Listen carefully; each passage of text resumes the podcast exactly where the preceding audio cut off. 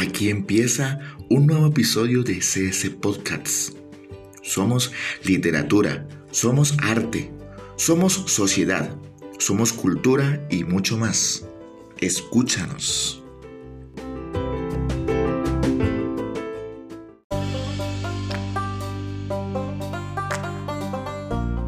Hola a todos, mi nombre es María José Vera, soy estudiante del Colegio Cambridge School de Pamplona, Colombia, y el día de hoy les hablaré del problema ambiental que se lleva a cabo por la contaminación del río Ganges.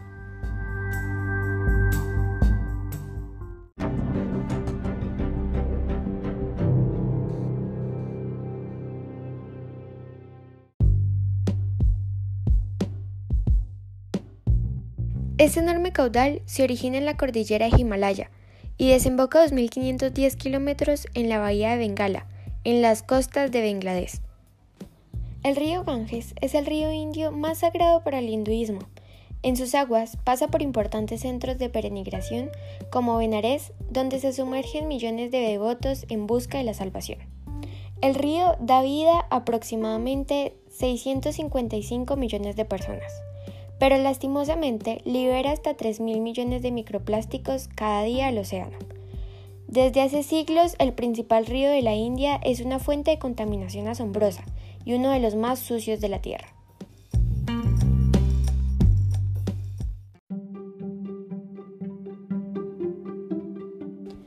Pero, ¿por qué surge este problema? Estas son algunas de sus causas. Millones de personas rinden a su paso para reverenciar y ofrecerle un sinfín de ofrendas, lo que lleva consigo a una inevitable contaminación. De igual manera, las flores suelen ser utilizadas por sus símbolos de pureza y santidad para adornar sus templos, por lo que cada vez que cumplen su ciclo, las mismas deben ser desechadas, haciendo que cada año los indios viertan 8.8 toneladas de desechos florales, por lo que también perjudican a su ecosistema por los pesticidas y los insecticidas que contienen. Otra es el alto nivel de bacterias fecales que presenta y a pesar de que cada día el río recibe unos 12.000 litros de residuos, apenas hay capacidad para tratar una tercera parte de ellos, lo que inevitablemente produce un gran riesgo para la salud de las personas que dependen del agua de este río. Adicionalmente, muchos de los cuerpos de las personas que por razones financieras no pueden cremarse se echan al río directamente. Y para finalizar, se adicionan los desperdicios tanto domésticos como industriales que generan las poblaciones que son aledañas a este río.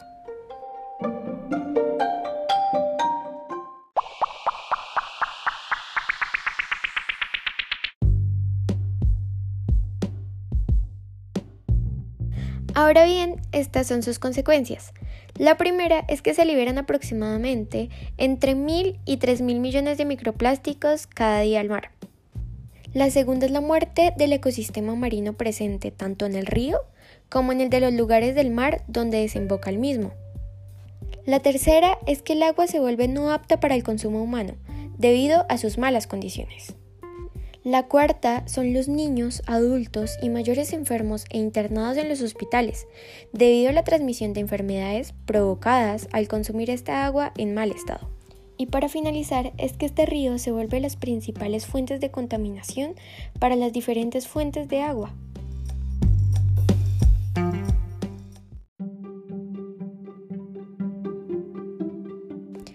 Muchos podríamos pensar que debido a nuestra lejanidad con este río no nos veremos afectados. Pero contrario a esto, no es así.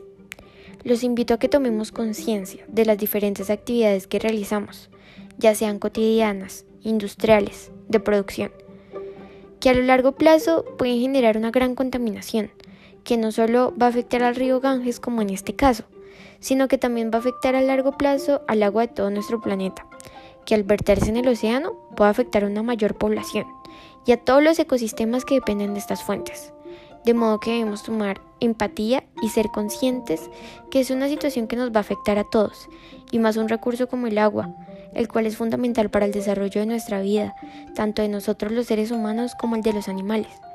Debemos esforzarnos por apoyar la protección de nuestro planeta y sus recursos, pues de esto depende tanto nuestra vida como el equilibrio de todos los ecosistemas.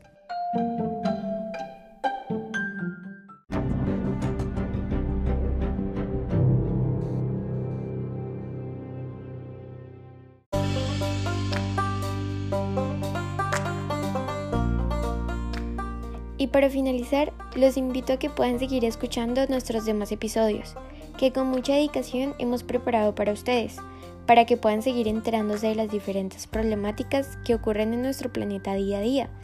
Espero este episodio haya sido de su agrado. Feliz día para todos.